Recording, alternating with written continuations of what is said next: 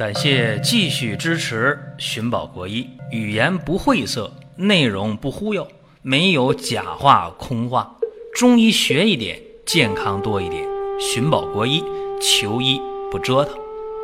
下面说几个微信公众号：蒜瓣兄弟、寻宝国医、光明远。各位在公众号里，我们继续缘分。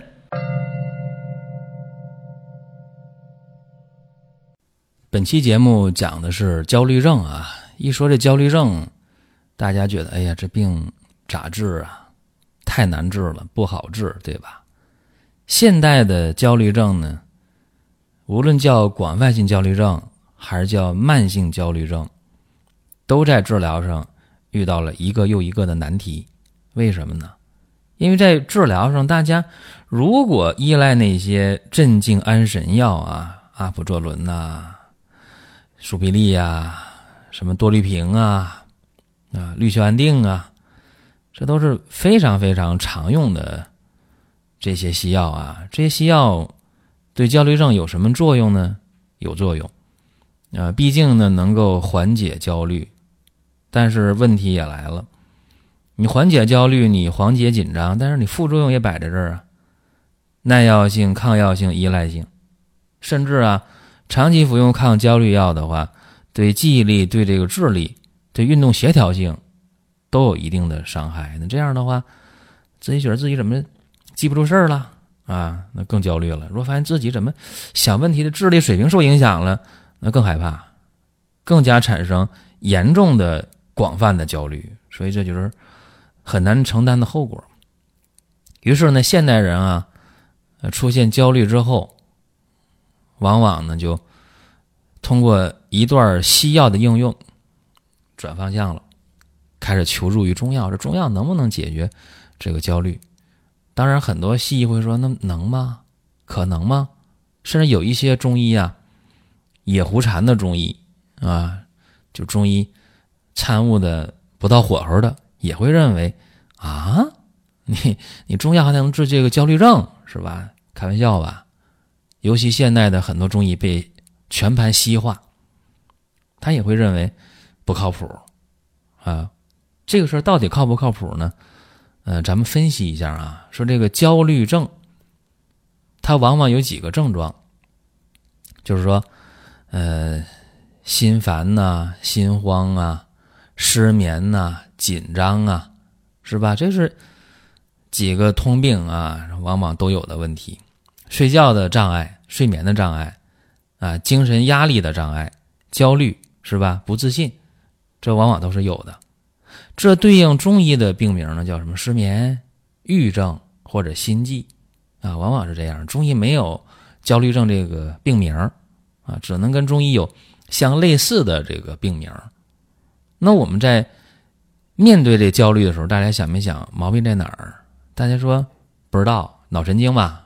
大家可能这么想，中医说啊，心主神明，啊，心主神明，就心管这个人的这个思维，管人的思考，管人的精神意志，心主神明。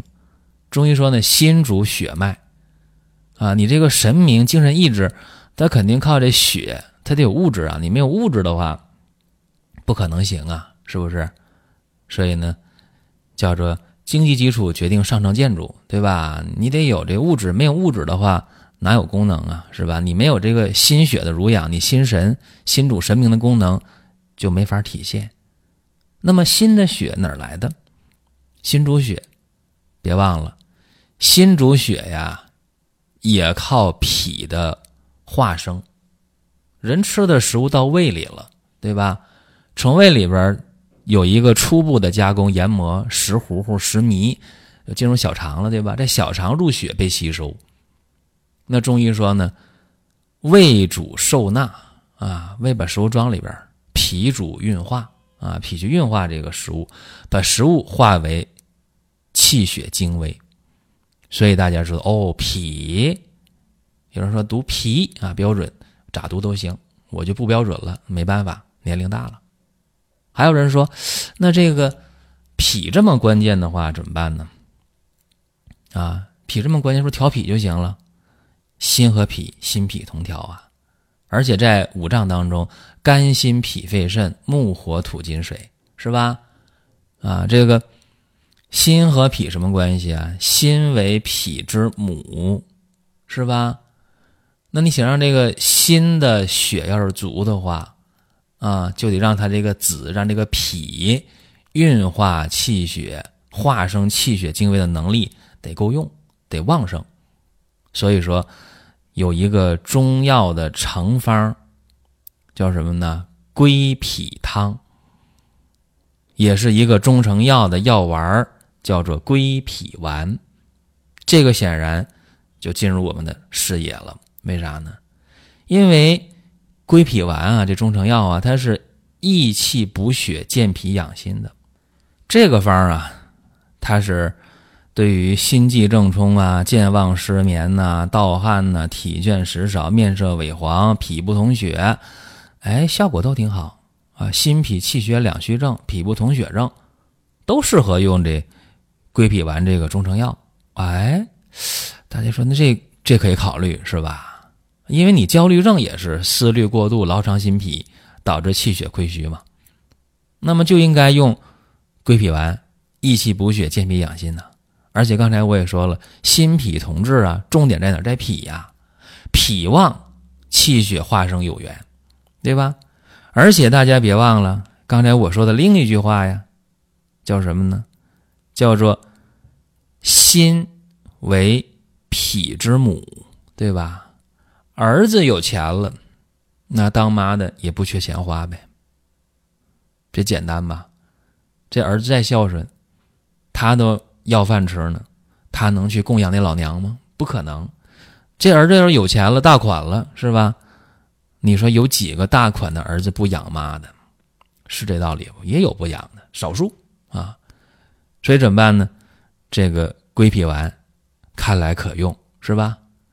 哎，那归脾丸这个方啊，吃起来丸者缓也，往往对于焦虑症啊，你上来就吃归脾丸，效果来的要慢。所以呢，还是用归脾汤啊，用汤药，汤者当敌也，起效迅速啊。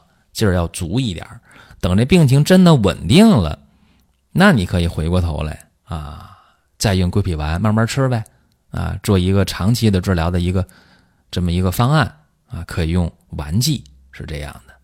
有人说你把这焦虑症你说的就太简单了吧？那焦虑症怎么就都是这个心脾两虚啊？那就没有别的原因吗？当然有啊，有肯定有别的原因啊，但是在焦虑症当中。往往是忧思多虑，久则伤脾，继之伤心，心脾两虚应该是大部分。所以说，只要有心脾两虚的这焦虑症，用上归脾汤，效果应该是非常好的啊。这是我们先从理论上去研究这个事儿啊，说可行不可行？如果可行了啊，回过头来，咱这具体应用。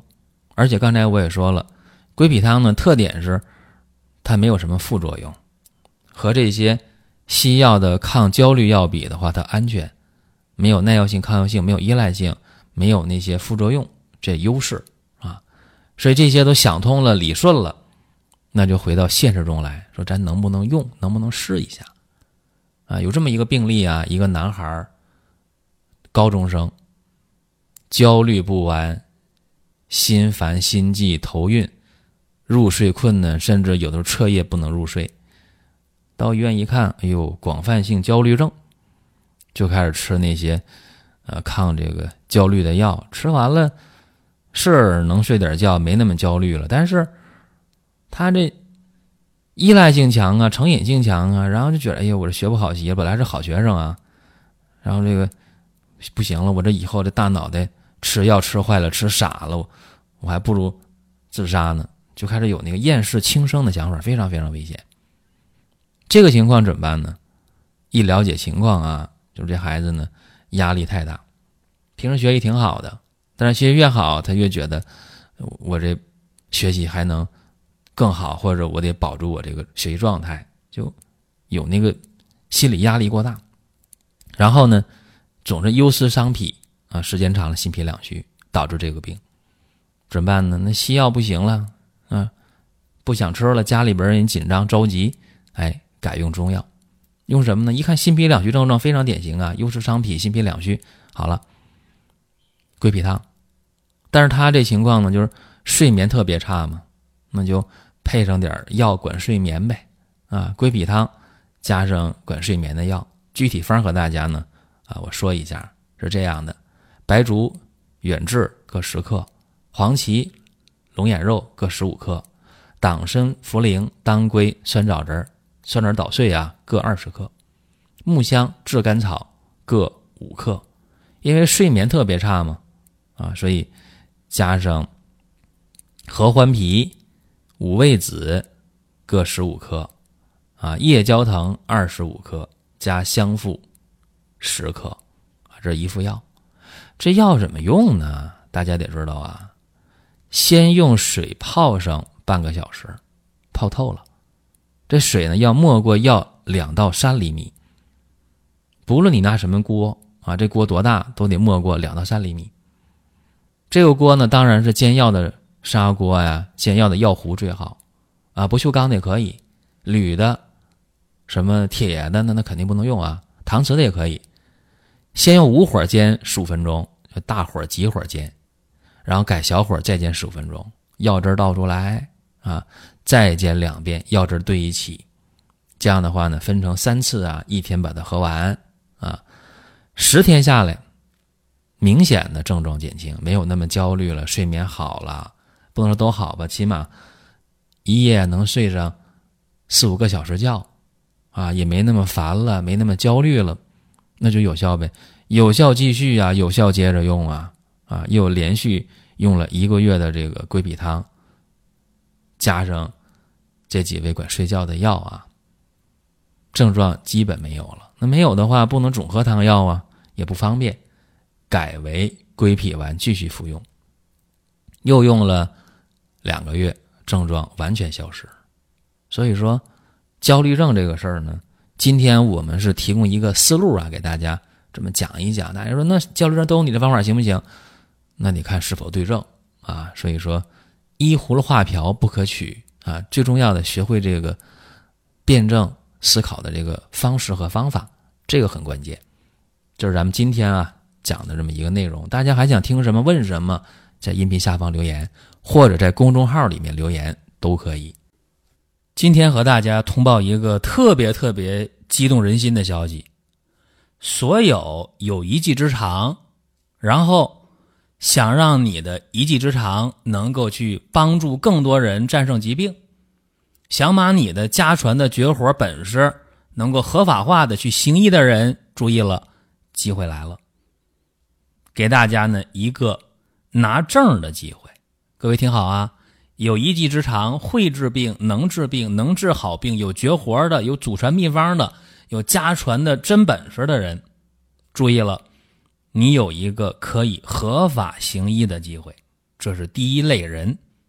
第二，很多朋友说自己啊干这个没兴趣了，干那个又不行，不知不觉年龄也不小了，突然发现自己喜欢中医，想干中医，但是没读过专业的学校啊，没有这个专业的技能啊，又没有合法行医的这个。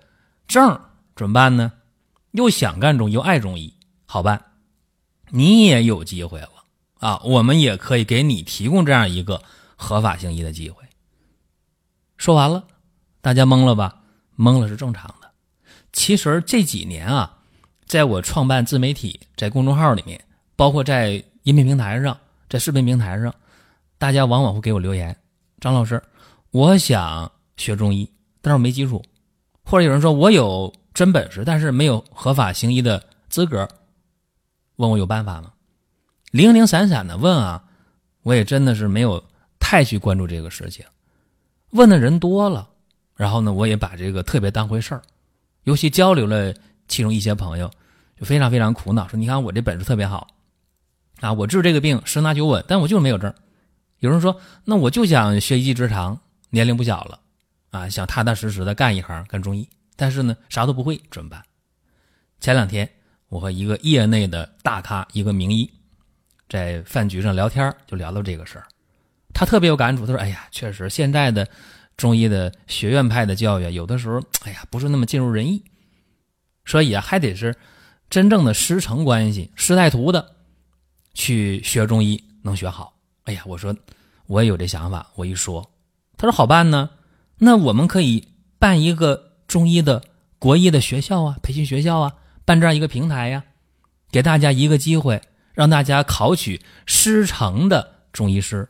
这样的话，不就合法行医了吗？对吧？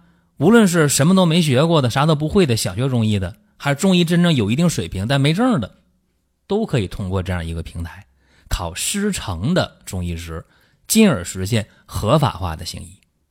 怎么样？大家激动吧？非常激动。但是，目前市面上也有一些相类似的培训的机构啊，可能有人说：“哟，那挺贵的。”还有人说：“哎呀，我认识谁谁谁，别骗了。”因为这个周期很长，从学习到考证五年的时间，确实这个周期比较长。那你想想中间的这个呃考核呀，中间的这公证啊、拜师啊、学习呀，一环扣一环，弄不明白的话，很容易学到两年、三年或者哪怕四年呢。培训的机构收你钱的人没影了，是吧？你怎么办？很麻烦。所以说，找一个靠谱的平台去学这个东西，然后呢，找到靠谱的人，带着你一步步的把五年这个流程走下来，顺利的拿到证，学到真本事，合法化行医，比什么都强。所以说呢，在今天这样一个非常激动的时刻啊，我把这个消息和大家透露一下。如果有这方面需求的，大家可以呢加我个人的微信啊。大家记好这个微信号是江湖的全拼江湖，然后 T C M，注意啊，江湖的全拼加上 T C M，江湖 T C M，加我个人的微信，然后具体的情况我们再具体碰啊，相信这是一个非常非常好的机会，各位一定不要错过。好了，各位。下一期我们接着聊。下面说几个微信公众号：蒜瓣兄弟、寻宝国医、光明远。各位在公众号里，我们继续缘分。